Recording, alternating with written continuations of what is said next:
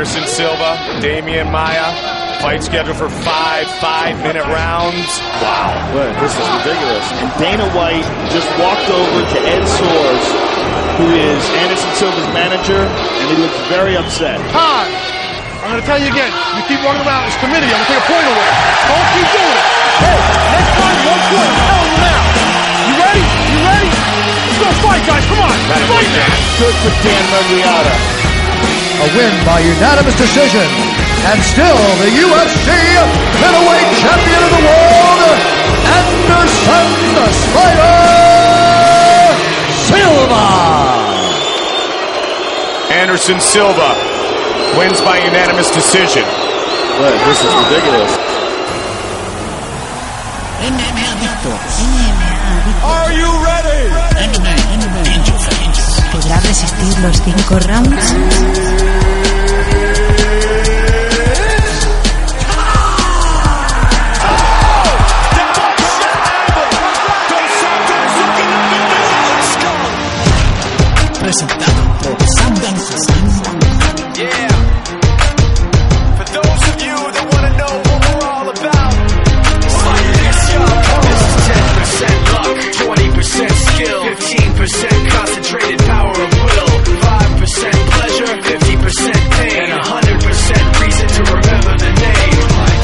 Bienvenidos una vez más amigos MMA Adictos. Estamos aquí en el podcast de las MMA. Mi nombre es Andanco y como siempre eh, estamos aquí para traeros toda la información, todas las opiniones y todo lo que se mueve en el mundo de las Mixed Martial Arts. Y como es de menester y como ya es una obligación, tenemos tan lejos, tan cerca, como siempre decimos, al chicharrero Gabriel González desde Tenerife. Hola Gabri. Hola, ¿qué tal? ¿Cómo estás? ¿Cómo, cómo ha ido la semana, Dagman? bueno, la semana bien después de, esa decepción de, de UFC 112, ¿no?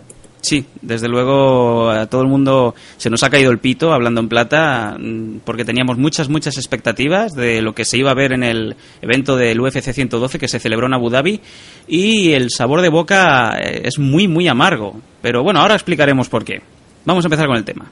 Dismantling the elite of the middleweight division, Jiu-Jitsu master Damian Maya will stop at nothing to fulfill his dream of becoming world champion. But first, he must untangle the deadly web of Anderson the Spider Silva. Also, Frankie the Answer Edgar takes on lightweight champ EJ Penn. And it's legend versus legend as Matt Hughes battles Enzo Gracie. The Ultimate Fighting Championship presents UFC 112 Invincible. Saturday, April 10th. Only on pay-per-view. UFC 112.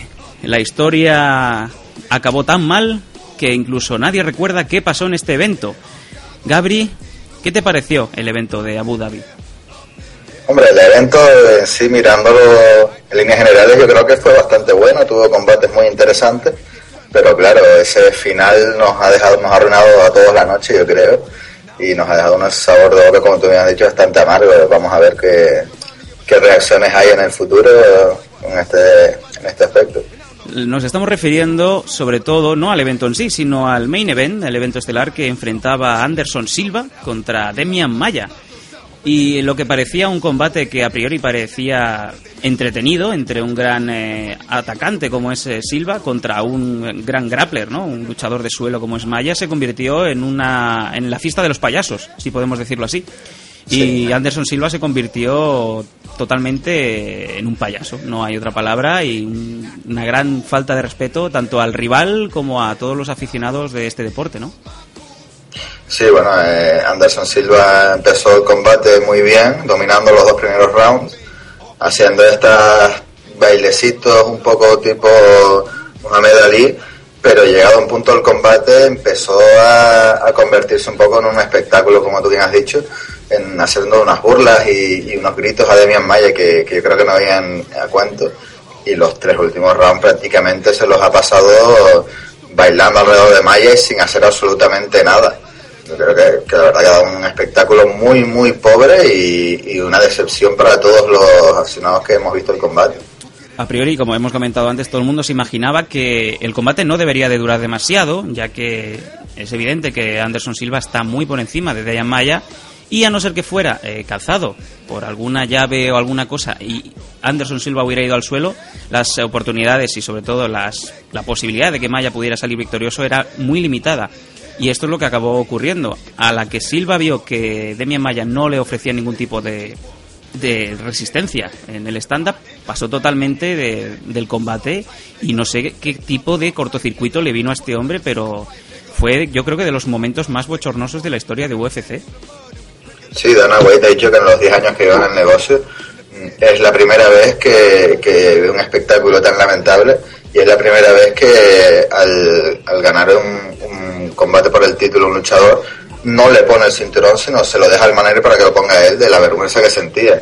Eh, yo creo que resuelve bastante bien el, el espectáculo que ha dado Silva y realmente es algo, eh, sé, algo impensable, una falta de respeto no solo a Demian Mayer sino a toda la gente que, que había ido a Abu Dhabi, que había pagado por ver el pay-per-view y, y para los aficionados en general. Yo creo que si Anderson Silva ve que Demian Mayer pues realmente no le supone ninguna amenaza, que acabe con él y listo, y ya está. Encima después del combate en la rueda de prensa ha dicho que, que Demian Mayer le había faltado el respeto y que no había acabado con él porque no encontraba su distancia y no podía. Tremendo. Pero que, que son unas declaraciones que un poco eh, para arreglarlo, ¿no? Sí, sí. encima, encima del espectáculo que había dado nos viene con este cuento ahora. No sé. La, la cara de Dana White en la rueda de prensa, vamos, era impagable, ¿no? Eh, es más, Dana White comentaba que, bueno, que a lo mejor Anderson Silva debería ser el primer campeón en la historia de UFC en luchar en un evento preliminar, o sea, que ni lo den por la tele. Porque, eh, ¿cómo puedes ahora, tú eres Dana White, cómo puedes vender un combate de Anderson Silva ahora mismo?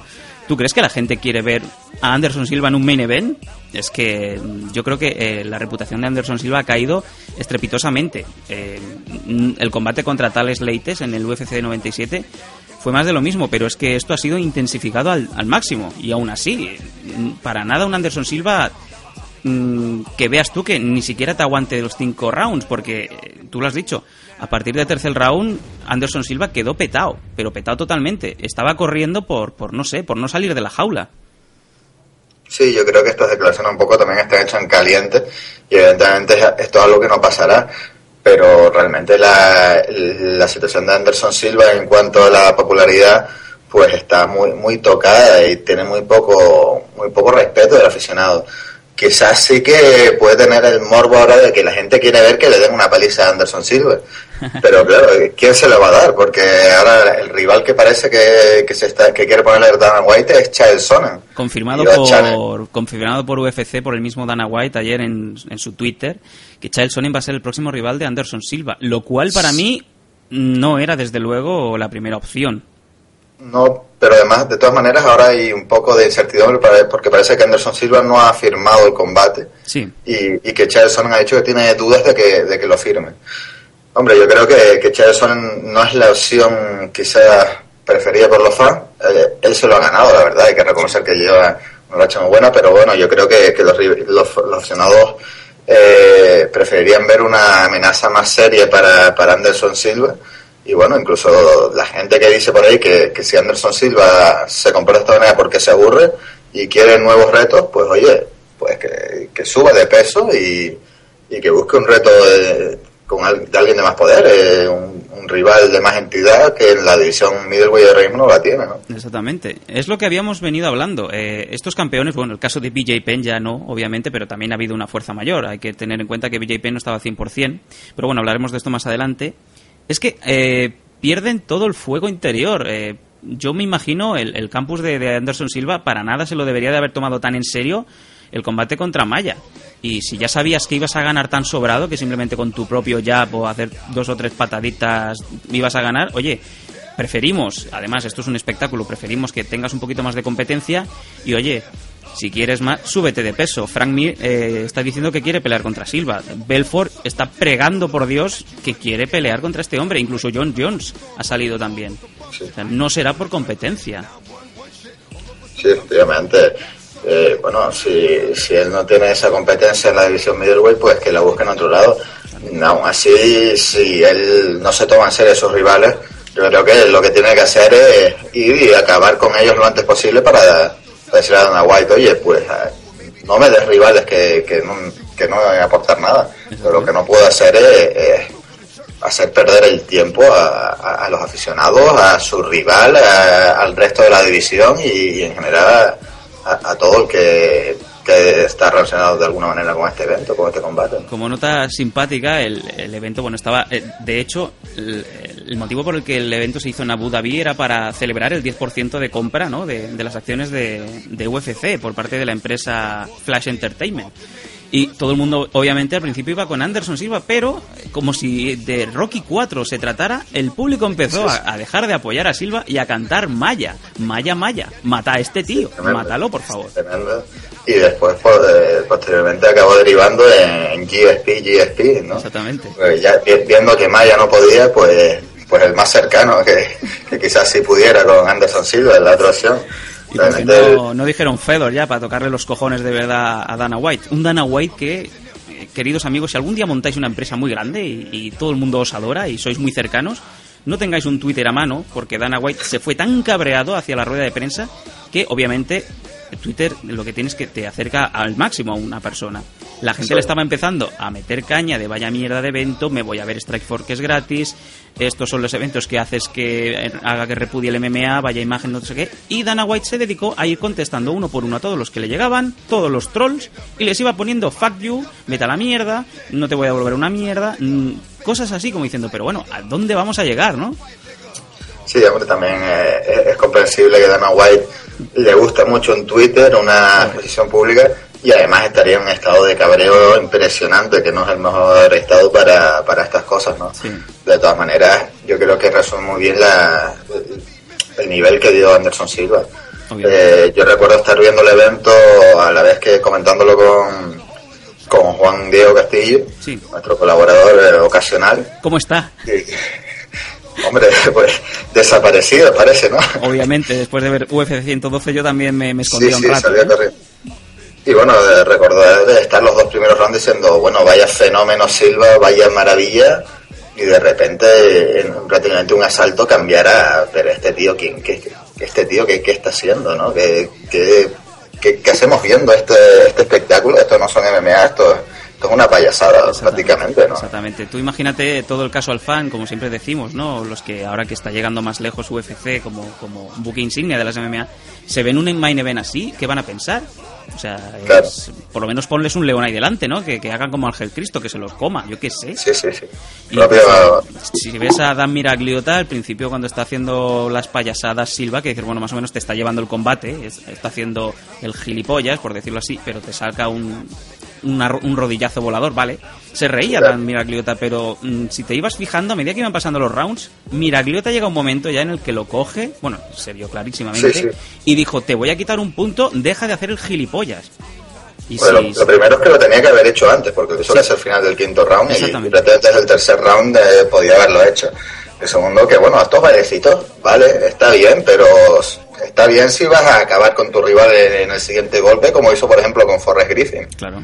Eh, bailecito tal, y claro, pues bien, vale, muy bien, mucho espectáculo, pero hombre, hacer los bailecitos para después quedarte, no sé si sin energía o sin ganas de combatir y dedicarte a dar vueltas por el octagón, pues realmente no tiene sentido ninguno. ¿Habrá alguien El que propio- apoye la actuación de Silva? Bueno, sí, su manager, ¿no? Ed Soares, que también Sí, han caído mil críticas por haber hecho lo del Lost in Translation, ¿no? Le iban diciendo Exacto. cosas en inglés de cómo coño has hecho lo que has hecho. Una, una pregunta de un minuto y medio y Ed Soares le, le hacía una pregunta de 20 segundos. Y al contrario también, las contestaciones de Silva bastante largas y el Suárez, pues dos palabritas en inglés y listo. Sí, sí, I, love USA, ¿no? I love Dubai, I Sí, love sí, my sí. mother, ¿no?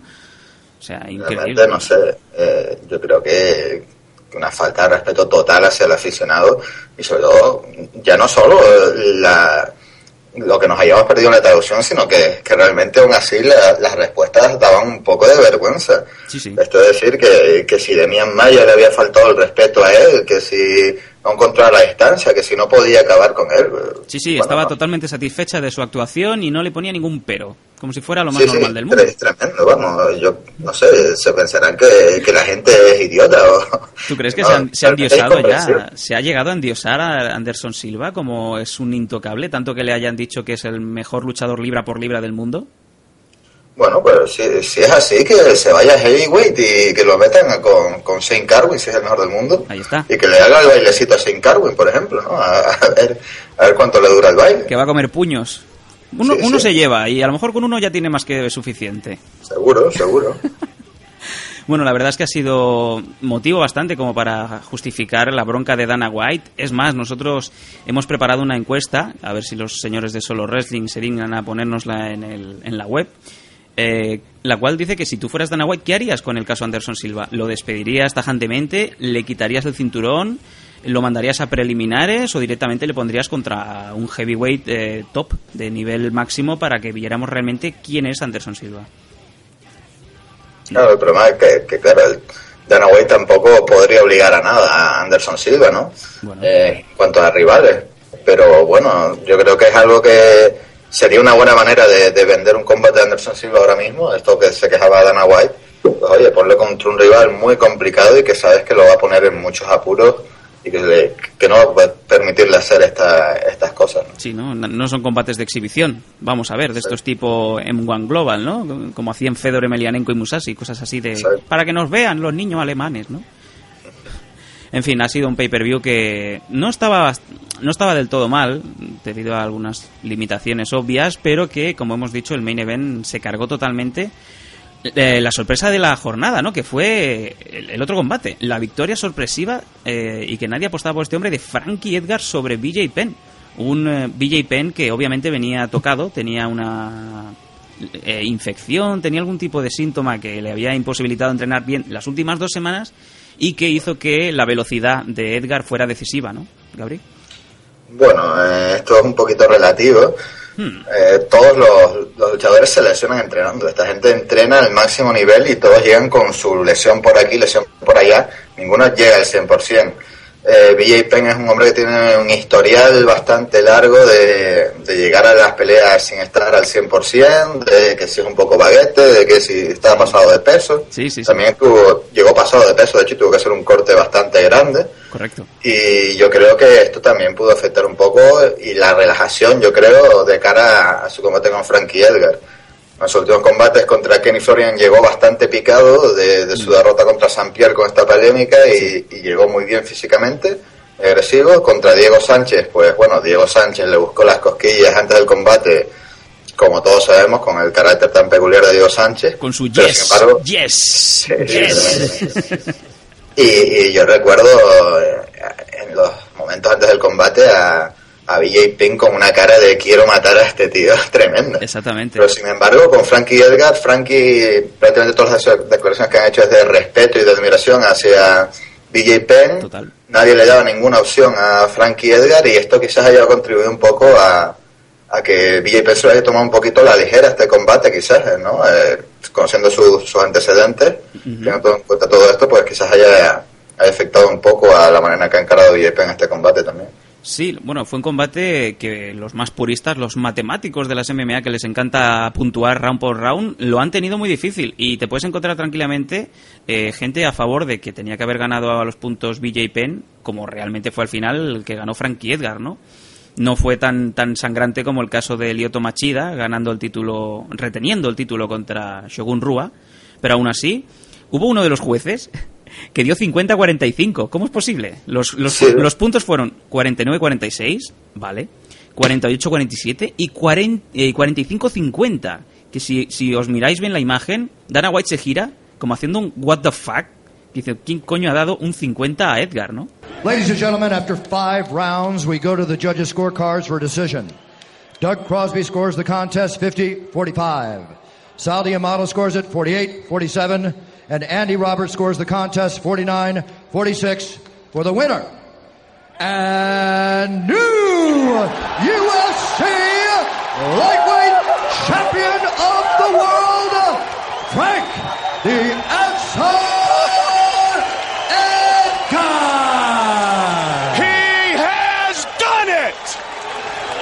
Hombre, pero realmente esto tiene un poco que ver también con la puntuación por rounds, ¿no? Un juez yo creo que puede decir, oye, pues este tío ha ganado los cinco rounds y sale una diferencia de cinco puntos que, que es más es mayor que la que realmente tuvo el combate, ¿no? Un combate muy igualado. Sí. Hombre, yo creo que, que Frankie Edgar no ganó los cinco rounds, que prácticamente los cinco son difíciles de decidir, pero yo creo que, que el- prácticamente todo el combate se, se, re- se disputó al ritmo que marcaba Frankie Edgar y, y siempre dominado por, por, eh, por Frankie Edgar con, con buenas combinaciones de BJ Penn, que también eh, dio lo suyo, pero un poco yo creo que la, la diferencia marcó Frankie Edgar marcando el ritmo y llevando el combate a su terreno.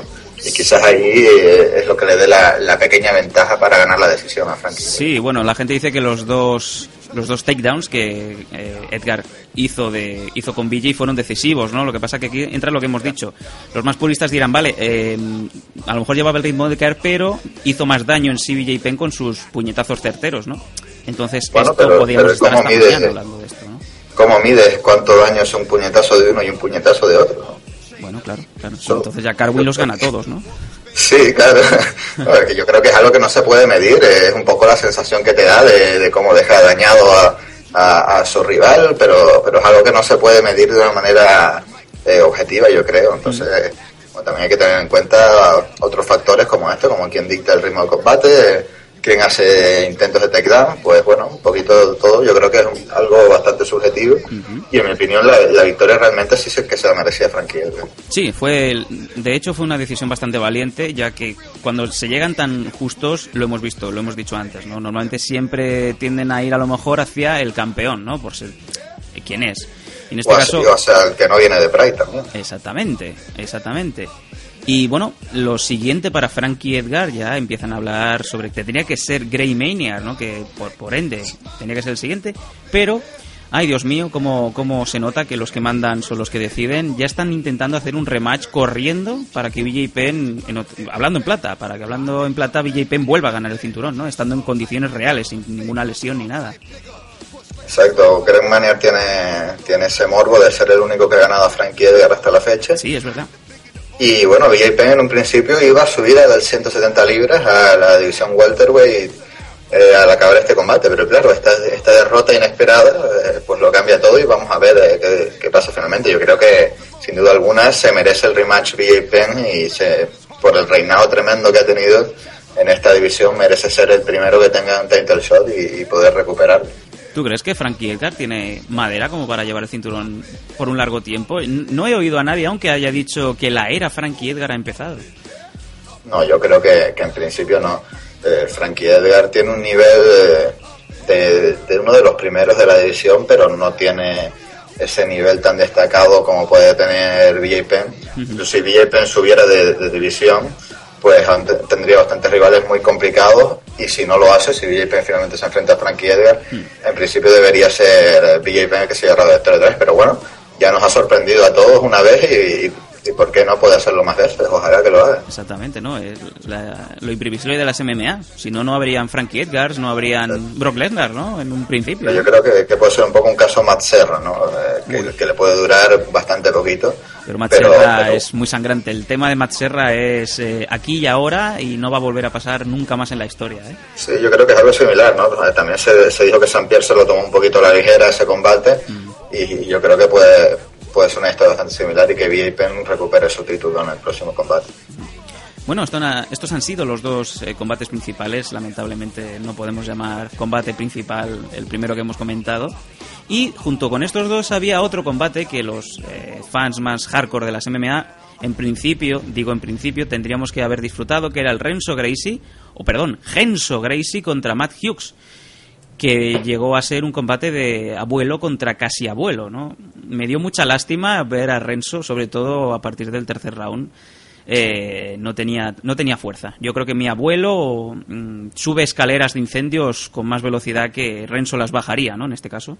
Hombre, yo la verdad que, que sí que disfruté un poco del combate, eh, dando un poco muestras de, de ese de ese MMA un poco old school, digamos, un poco a- con ese estilo un poco antiguo. Sí. Eh, hombre, se echó falta un poco más de grappling, de ver ese wrestling contra jiu-jitsu, pero aún así fue un combate yo creo que, que entretenido dentro de lo que nos pueden ofrecer ahora mismo Matt Hughes y Renzo Gracie. ¿Tú crees? Sobre todo... Y estaban, sobre todo el público estaba abucheando al final del primer round. Esto- No hubo nada. Hombre, yo creo que, que tampoco es para tanto, ¿no? Yo creo que lo que pasa es que son dos luchadores que tienen mucha experiencia y que no se ven afectados por, por esta condicionante que hay ahora mismo en las MMA de tener que lucir, de tener que dar eh, un espectáculo tremendo. Sí. Evidentemente, no estamos dando el mismo ejemplo que Anderson Silva, no tiene nada que ver la actuación de estos dos, sino simplemente ser eh, un combate más táctico, más defensivo, más calculador, pero siempre buscando como, como objetivo final la victoria.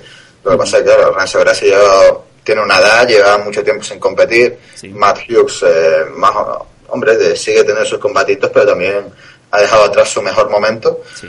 Y también ha reducido el número de combates por año, pero bueno, aún así yo creo que el combate tampoco ha sido tan malo, ha sido muy técnico, muy táctico, muy frío y quizás no, no sea evidentemente un, un combate que dé muchos highlights, pero, pero yo creo que ha sido un buen combate. Y como tú dices, un poco de pena de ver el final del combate a Renzo Gracie casi levantándose por, por ese orgullo que, que conlleva el apellido Gracie más que por otra cosa y con Matt Hughes como diciendo no, no quiero acabar contigo porque eres quien eres y te respeto un montón, ¿no? Yo creo que el momento más ridículo, si podemos llamarlo así, fue cuando ya Renzo Gracie le estaba pidiendo por favor que le levantara, ¿no? A Matt Hughes. Sí, Eh, ahí digo, no, no, no, aquí ya no. Yo ahí me levanté y digo, me voy a echar una meada, yo lo siento. Y como curiosidad que Matt Hughes, Matt Hughes se une a Sakuraba como el único en derrotar a, a Renzo y a, y a Royce. Pues es una, es una nota, una aportación que no, no, no conocía y es verdad, es verdad, ahora que lo dices, es curioso, es curioso. Desde luego. Otra, anécdota en la increíble carrera de Matt Hughes. Y ahora que Renzo Gracie había firmado por seis combates, seis combates, Sí. eh, atención, seis combates, 43 años, no es, no es Randy Couture ni mucho menos. ¿Qué, ¿Cuál es el futuro de Renzo Gracie? ¿Phil Baroni? Es que no, no cabe ya, no se puede Bueno. poner a un nivel más competitivo. ¿eh? Bueno, quizás otra leyenda que no esté pasando por su mejor momento, ¿no? Eh, la verdad que ahora mismo está un poco en entredicho. Eh, sí es verdad que ha firmado seis combates, pero ya sabemos cómo es la UFC, que, que tú puedes firmar lo que sea que, y puedes estar a- al día siguiente en la calle, ¿no? Exactamente. Yo, yo creo que no, que, que Dana White debe buscar algún combate contra algún luchador de nombre que tampoco esté en su mejor momento para intentar aprovechar un poco más la, la presencia mediática de Gracie, pero no pinta muy bien el futuro, desgraciadamente, para Royce Gracie en UFC. Bueno, pues eh, amén de estos combates también vimos al Mar Muñoz contra Kendall Grove, que fue un combate muy entretenido. Am, fue el Fight of the Night. Y bueno, realmente a, a mí no me gusta Kendall Grove, yo te lo digo, me, me cae como el culo, lo siento mucho. Eh, a lo mejor algún día lo entrevistamos y le digo que es una bellísima persona, pero realmente se vio que Mar Muñoz tiene mucho nivel para estar por lo menos más arriba. Sí, sorprendió un poquito el primer round que dominó Kendall Grove. Eh, Mar Muñoz parecía un poco dormido, que no, Sí. no parecía el Mar Muñoz al que estamos acostumbrados. Sí. Pero en el segundo round eh, se ve que le, le despertaron un poco en la esquina y realmente dominó y, pasó por encima de Kendall Grove en este segundo round. Bueno, pues este ha sido el UFC 112. Realmente ha sido más polémico por lo que se ha venido diciendo después que por el evento en sí. Y bueno, eh, quedamos a la espera de ver qué es lo siguiente que nos ofrece Dana White y si sobre todo se van a escarmentar las cosas y se van a intentar evitar poner main events por, simplemente porque tienen nombre, ¿no? Porque te pueden salir combates como el que pasó y tuvo la mala suerte de ver el aficionado del MMA, ¿no? Y bueno, pues si te parece, vamos a pasar a una muy breve noticia, porque este fin de semana es el eh, evento de Strikeforce. Queremos comentar muy por encima los tres combates que hay. Y vamos a pasar ya a vuestras preguntas que nos habéis mandado, sobre todo respecto al tema UFC 112. Ahora volvemos. ¿Te gusta el wrestling, pressing catch o lucha libre? ¿Eres un auténtico fan? ¿O un fanboy? ¿Quieres pasártelo bien? Ya puedes descargarte el mejor podcast de habla hispana desde solowrestling.com. Y iTunes. No hay mejor afición que solowrestling.com. Con Pedro y Sebastián, mucho wrestling nos dará. Busca en las redes sociales las palabras clave solowrestling.com live o casi. Y disfruta de nuestros más de 50 podcasts.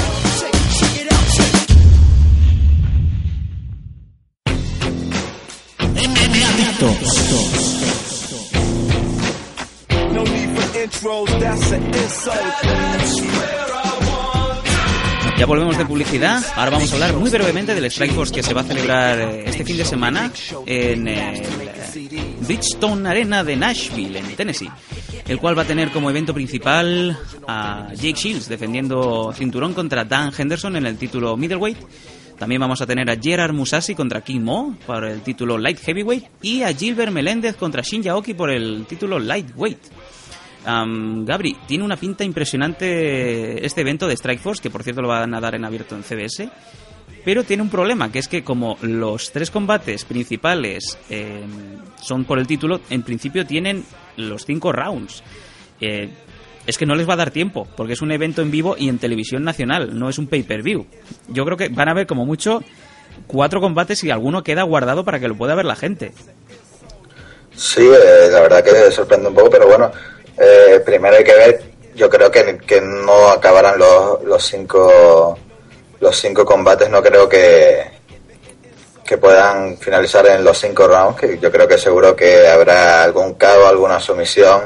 Realmente parece muy complicado que, que puedan llegar a la decisión todos, pero bueno, eh, vamos a ver. eh, se me acaba de ir completamente. dando vueltas ahí. Vale, espera, espera. Eh, ¿Tú quién crees que va a ganar realmente el Jake Shields contra Henderson? ¿Tú crees que Shields está capacitado para llevar a Henderson al KO o a la, a la derrota? Yo creo que no, que Dan Henderson tiene mucha experiencia, es un luchador de gran nivel y debería ser el, el campeón después de este evento. Eh, también tenemos a Musashi, yo creo que es parte también como favorito claro ante, ante Lawal, ante King Lawal. Y yo creo que estos dos combates en principio posiblemente sean más cortitos que el resto. Eh, después tenemos el Gilbert Menendez Shin Yaoki, que este sí que parece bastante más igualado, aunque el favorito sea Shin Yaoki. Gilbert Menendez tiene un, buen nivel, un buen- muy, buen nivel y tenemos que tener presente esa maldición de los luchadores japoneses cuando viajan a Estados Unidos, ¿no? Vamos a ver si Shin Yaoki se libra de ella o, o demuestra que, que los japoneses no los puede sacar de, de su tierra. Sí, es como cuando, no sé, cuando sacas a un canguro, ¿no? De Australia, lo mandas aquí a, lo mandas a Cuenca, ¿no? Y dices, ¿qué coño hago aquí? Exactamente pasa lo mismo. Es más, yo eh, he estado hablando con varios que también eh, quieren hacer porra y tal, y la gente va con Gilbert Menéndez, ¿eh? Pero de sobremanera. Nadie ve a Oki ganando, ¿eh? Es más, yo creo que se le va a caer una lagrimilla, fíjate lo que te digo. Hombre, yo, yo creo que sí, yo doy favorito a, a Aoki, yo creo que Aoki va a ganar eh, esta maldición, digamos así, de, los luchadores japoneses, bien sobre todo de, de leyendas de Pride que, que después no han alcanzado el nivel de Estados Unidos, pero también un poco determinados porque no han llegado a su mejor nivel, yo creo, ¿no? Y, y bueno, también esto de la adaptación a la caja, pero esto de la adaptación a la caja es un poco relativa, porque, por ejemplo, a Fedor Emelianenko yo no le, no le he visto problemas nunca en, noquear a gente en la caja, ¿no? Como, como vimos contra Brett Rogers. Correcto, he estado viendo en esta, perdona, he estado viendo en el foro de la web que nos aloja, que es solowrestling.com, que ha habido bastante disputa entre eh, foreros, ¿no? aficionados que dicen que realmente la lucha en jaula no afecta en pos de los que dicen que sí, que el cambio es tan brutal que como que pierdes el oremus, vamos a ver, no eres un caballo mm, de estos pachón que tienes que ir a correr hacia adelante. O sea, mm, yo creo que la adaptación a una jaula es, eh, es una porquería. No existe. Son argumentos que empezó diciendo eh, eh, Mirko Crocó cuando perdió contra Gabriel Gonzaga. Y desde ahí yo creo que todo el mundo se ha cogido la frase como, mm, como una especie de, de frase de excusa barata. Hombre, a ver, a- algo de, de adaptación tienes que tener, tienes que entrar un poquito, sobre todo los wrestlers pueden usar la caja mucho y, y bueno, algo, algo cambia, pero yo creo que, que no tiene absolutamente nada que ver con el fracaso que tienen lo- las leyendas de Pride que han tenido la mayoría cuando han viajado a Estados Unidos y han empezado a pelear en caja, ¿no? Como decíamos, Fedor Emelianenko eh, destrozó a, a Brett Rogers, por ejemplo y, y ahí no se notaba nada que, que, que, se- que, que Fedor ha cometido toda su vida en, en un ring, ¿no? Sí, sí, sí. Eh, bueno, puede tener algo, algo, algo de influencia, pero para nada para cambiar la carrera de, de unos luchadores tanto, tanto como lo han hecho con gente como Crocop, por ejemplo, como ya nada. A ver, si me dices que, por ejemplo, luchadores como Randy Couture, que sí que hace un uso activo de la caja, porque hace un, hace un movimiento particular que es el clinching, que es lo que es- llaman los americanos a, digamos, desgastar a tu rival poniéndolo contra la pared, ¿no? Contra la misma jaula. Y imposibil- imposibilitándolo y haciendo que pierda toda su fuerza. Ahí sí que te puedo dar un poco la razón, ¿no? Estos movimientos que suelen hacer los wrestlers, ¿no? Pero Sí, sí. Por encima de eso, oye, yo no veo ninguna diferencia, ¿eh? A la que tocan cuerda cuando estaban en Pride o están ahora en Dream, rápido, al medio como mucho. Y, siguen en el medio, o sea, no hay nada, no veo yo una diferencia palpable. No, y bueno, y también ha habido los wrestlers que en principio son los que más se benefician. También han tenido mucho éxito en, en Pride y, y después han venido a Estados Unidos y no han sabido aprovechar esa supuesta ventaja que le da la caja, ¿no? Yo creo que, que eso se ha basado más en, en una época en la que Pride ha tenido a leyendas que, que han estado en su mejor momento en Pride, pero al llegar a Estados Unidos ya no han estado en su mejor momento y no han rendido tanto como, como se esperaba de ellos. Y bueno, un poco esta excusa de la caja de, de Mirko Krokop eh, ha sido como un poco, digamos, la excusa generalizada y que sí que puede tener algo de influencia, pero yo creo que se exagera mucho con el tema. Yo creo que ha quedado más que patente que simple y llanamente el problema es que cuando han sido superestrellas en Pride, te los traes el mismo mes, al mes siguiente para pelear en Estados Unidos y te ganan. Ha habido una, un hiato, ha habido un- una pausa de X meses, incluso años. Han pasado del anonimato, bueno, del anonimato, de, de ese, entre comillas, retiro a volver a pelear en, en UFC y se les ha notado que para nada estaban al nivel de antes. Yo creo que la única diferencia es esa, que ha habido un tiempo en el que eh, eran los mejores, estaban al más alto nivel y cuando hay un- una parada y tienen que volver, se les nota que no, no están al mismo nivel de competitividad y ya está. Exactamente. Qué bien hablamos, ¿eh? En MMA Adictos. Yo creo que con esto queda más, más patente que nunca el hecho de que los luchadores que vienen de, de la extinta Pride a luchar a Estados Unidos, en el caso de Aoki, sufren en sus carnes eh, la falta de actividad o simplemente que no se lo toman tan en serio, ¿no? Si os parece, vamos a ir un momentito a publicidad y vamos a pasar ya con vuestras preguntas y cerramos este podcast especial con el Anderson Silva Why, why you are so bitch. Ahora volvemos. Good luck. ¿Quieres suscribirnos? ¿Quieres ponerte en contacto con nosotros? ¿Quieres criticarnos? Fuck you. Queremos muchas preguntas, preguntarnos chorradas también, da igual.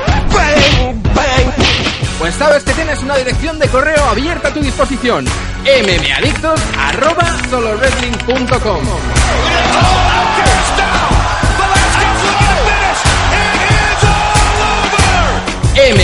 mmadictos arroba solowrestling.com Te esperamos.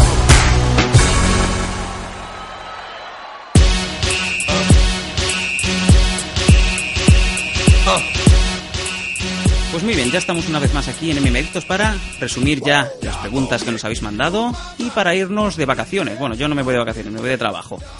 Am, vamos a ver, la primera, el primer email, la primera pregunta nos la manda Gabriel Palacios y nos comenta lo siguiente. Buenas, me llamo Gabriel. Lo primero es felicitaros por vuestro podcast. Soy aficionado a las artes marciales desde los cuatro años. Practico taekwondo. Ahora tengo 34 años, o sea que fíjate tú el nivel que tiene este hombre. Ahora Yo que llevo, yo que llevo tres semanas nada más, pues. también he practicado full contact y judo. O sea, este hombre es realmente un fan y un deportista de MMA con todas las letras.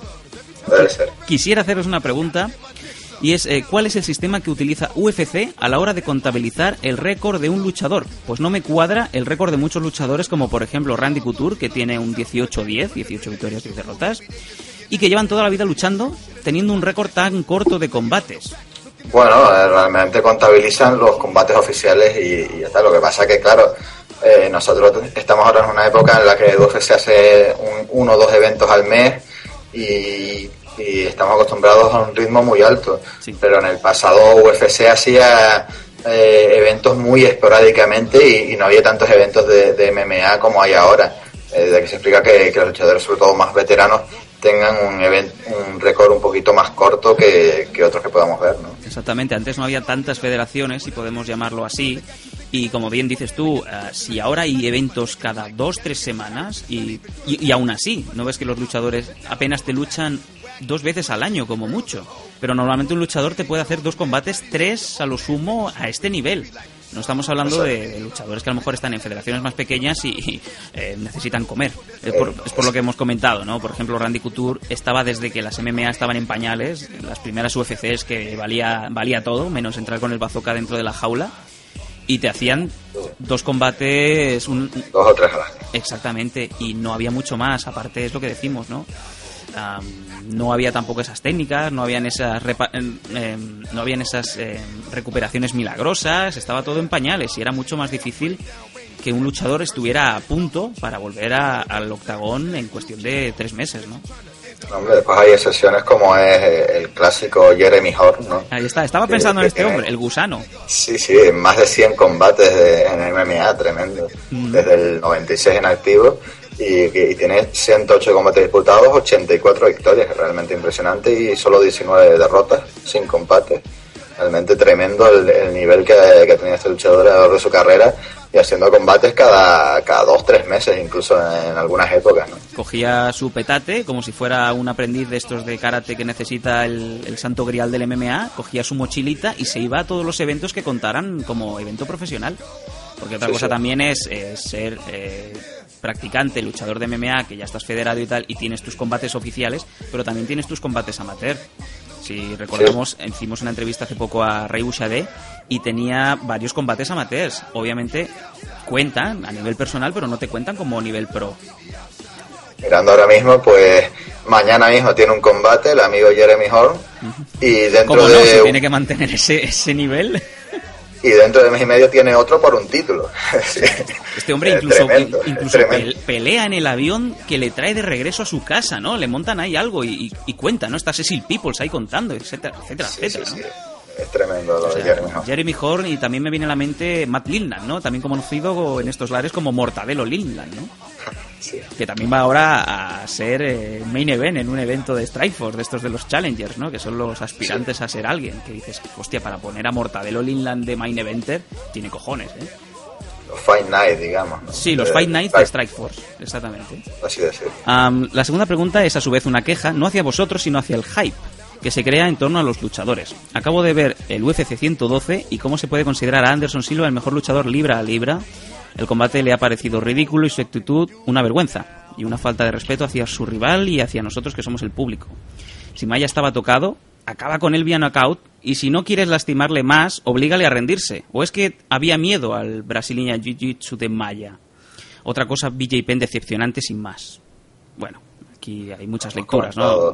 Lo de BJ Penn es porque puede ser la combinación de que haya venido tocado de las dos últimas semanas y no podía estar al 100% y otra cosa es el caso Maya, el caso de los campeones de largo reinado, eh, pierden un poco el fuego, ¿no? Eh, la motivación. Sí, un poco de relajación, un poco de esa, de esa fama, como hemos comentado antes, que, que tiene BJ Penn de Ujú. entonces las cosas un poco a la ligera a veces. De hecho, me parece bien lo que comenta Gabri, Gabriel Palacios sobre lo del hype, ¿no? Anderson Silva, desde luego, tenía un hype desmesurado.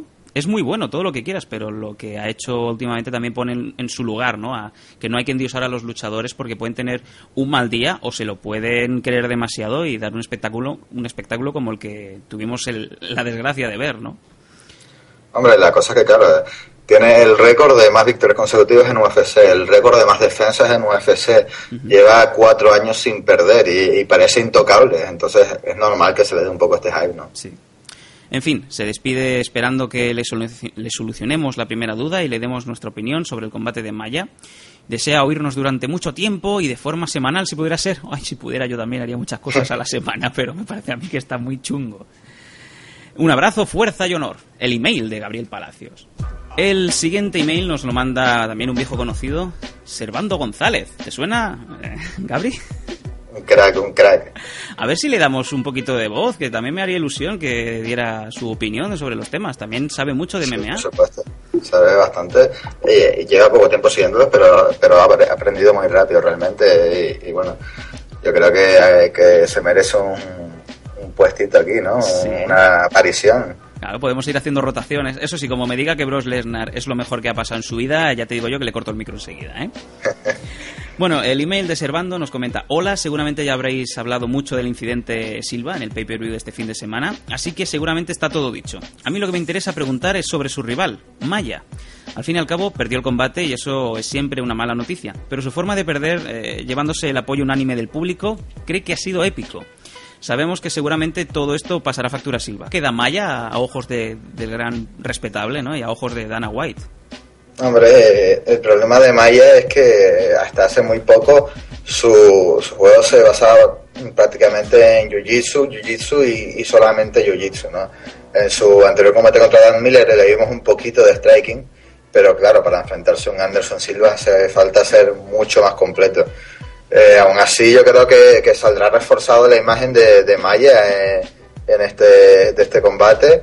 Eh, sim- simpatizantes, pero necesita mejorar mucho su striking para llegar a ser un, un contendiente al título que, que realmente sea serio, ¿no? Recordemos que, que Maya es que cinco veces, si no recuerdo mal, campeón de, del mundo de Brazilian Jiu-Jitsu. Un maquinón. Y, y claro, si eso lo consigue combinar con un buen striking, pues va a ser un luchador a tener en cuenta en el futuro y, muy peligroso. Había mejorado bastante su striking después de la escandalosa derrota contra Nate Marquardt, que fue un combate de suena la campana y puñetazos en toda la boca y se acabó, se acabó el combate. Luego, el, el gran combate que tuvo ah, justo después le valió el, digamos, el título, ¿no? El ser aspirante al título. Pero aún así se le ve aún bastante verde como para poder ser un luchador más completo. Y quizás ese es el punto débil, ¿no? De Maya, que no tiene striking. Eh, bueno, claro, es que de- del combate contra Neymar, en el que su striking era prácticamente cero, a este de Anderson Silva han pasado unos escasos seis meses y, y por mucho que mejores no te puedes poner al nivel de, de alguien como Anderson Silva en seis meses. Sí. Bueno, veremos a ver qué es el futuro inmediato de Maya. Desde luego ya se ha ganado el, el favor del respetable. eh, puede convertirse en un nuevo Forrest Griffin. Bueno, yo creo que duraría un poco más, pero bueno. De todas formas, muchas gracias por los, las preguntas, Servan, y te esperamos aquí cuando quieras. Hombre, de momento nos hace unos vídeos geniales. Sí, es, es verdad, es verdad. Y es más, es verdad, ahora que comentas esto, quiero instar a todos nuestros oyentes a que visiten el blog del amigo Gabri, porque ya tienes un blog eh, especializado en MMA. Gabri MMA. Sí. Háblanos un poco de ello, ¿no? Bueno, he decidido hacer un blog un poco para, para hablar de, de cosas que, me- que vayan surgiendo, que, que- que yo creo que sean interesantes sobre las MMA. Eh, no es un blog de actualidad, el blog es, como bien he dicho, gabri-mma.blogspot.com. De momento tiene una entradita sola que es hablando sobre Frankie Edgar, el nuevo campeón Sí. de, de UFC, pero bueno, tendrá una o dos entraditas semanales, yo espero, y les animo a, a que lo lean y, y si les gusta que, que lo sigan, claro. Claro que sí, tenemos que apoyar el MMA y más si lo, si lo tratamos desde aquí, ¿no? Es por eso que os instamos a que si queréis estar más informados aún o queréis saber un poco más las opiniones personales de todos nosotros, visitéis el blog del señor Gabri. Gabri MMA. Mira qué publicidad he hecho. No te cobro, ¿eh? Genial.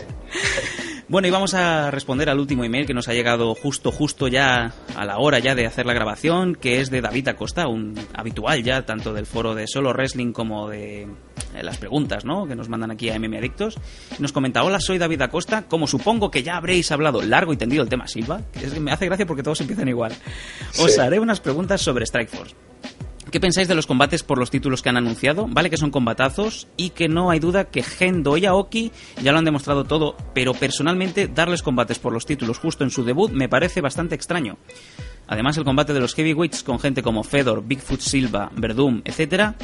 eh, ¿Cómo se les ocurre poner a Rogers de conteniente número uno después de quedar noqueado contra Fedor? Es como, para la gente que en noviembre aún no seguía Strikeforce, si en UFC pusieran a Frank Mir, a Paco Mir, contra Lesnar por el título después de la que se llevó, de la tunda, ¿no? Y aún encima ser contendiente número uno. Eh, no se entiende nada. Eh, ¿Cómo lo ves? Hombre, eh, yo creo que el problema es que, que con, con la historia que ha tenido Overeem en, en Strikeforce, ahora mismo el título de Strikeforce es un poco el, el título B, digamos, ¿no? Una especie de título interino, y quizás por eso han decidido meter a Brett Rogers. El título realmente que ahora mismo es, yo creo, el principal heavyweight, el título heavyweight en Strikeforce es este que, que tiene Fedor Emelianenko, que es algo así como de la WAMMA. Sí, algo el por el estilo.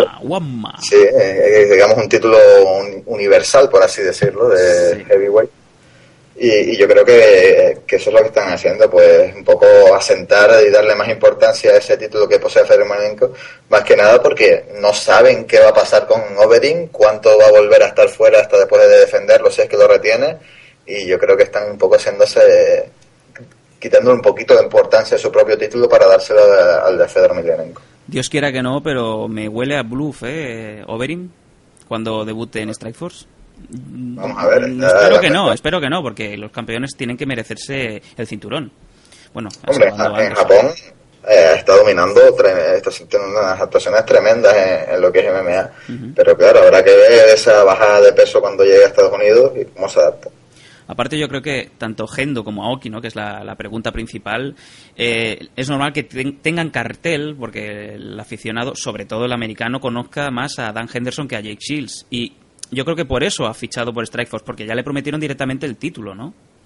Y no solo por eso, sino porque realmente eh, en esas dos divisiones no hay nadie que tenga el nombre y la historia que tiene Dan Henderson, ni que tiene Shin Yaoki ahora mismo, ¿no? Yo creo que, que bueno, no han debutado en, la, en esa organización, pero fuera de ella se lo han ganado con creces. Claro, y a priori tiene mucho más nombre Shin Aoki que el mismo Gilbert Meléndez, ¿no? Es, es normal. A mí me sonaría mucho más Aoki que, que Meléndez, ¿no? Sí, exacto.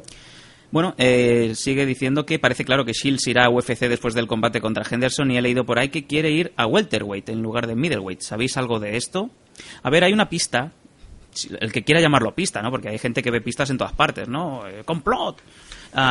Que es que eh, uno de los entrenadores de Chuck Liddell en el Ultimate Fighter, que se está haciendo ahora mismo entre Tito Ortiz y Chuck Liddell, Exacto. es Jake Shields. Y la gente dice, coño, ¿cómo, ¿cómo puedes tener a un campeón, a un campeón de Strikeforce, de, de un puto entrenador? O sea, a- o sea, a lo mejor es el entrenador de, de Jiu-Jitsu, o de wrestling, o de lo que sea, ¿no? Y, y, eh, para nada sale el cartelito, ni sale nada. O sea, es un... como una... De hecho, intentan esconderlo, ¿no? Sí, es más, es como... eh, la temporada anterior estuvo Robbie Lawler, que también eh, tuvo cinturón en Strikeforce, y también era un asistente, un mero asistente yo creo que no sé si esto también es un poco una maniobra de Dana White para ridiculizar así los cinturones de los rivales, ¿no? O de la competencia en este caso. Pero está pintando muy claro que Jake Shields se iría en principio a UFC. No te, no te sé decir el peso, yo no, no, no he leído acerca de este tema, ¿no? Hombre, quizás eh, también eh, tenga que ver eh, si consigue defender el título o no. Si pierde el título, yo creo que sí es seguro que se marchará a UFC. Si retiene, quizás quiera renovar y, y- y ser el campeón un tiempo más. Eh, sobre el cambio de peso, pues bueno, eh, la división welterweight igual que la middleweight está, está muy caro el título. Muchísimo. Pero, pero bueno, quizás crea más conveniente la división welterweight, la vea más asequible para, para sus características. Ujú. Bueno, estos han sido los emails. Muchas gracias, David, por, por tu misiva de, de esta semana. Y decimos lo de siempre, os instamos a que siempre que queráis y podáis nos mandéis no solo, no solo correos, sino también audio correos, porque queremos escuchar vuestra bonita voz de hombre que le gusta las artes marciales mixtas. Bueno, vamos a salir un momentito a publicidad y ya, y ya volvemos para despedirnos como es debido. Ahora volvemos. Por ti le doy todo un abrazo y un abrazo fuerte y un beso, un millón de besos a todos los blancos. ¿Cómo? ¿Cómo? El humor que estabas esperando. Los blancos, ya, ya, los blancos. De los vascos. Eh, de los vascos. De los vascos, sí. Losvascos.com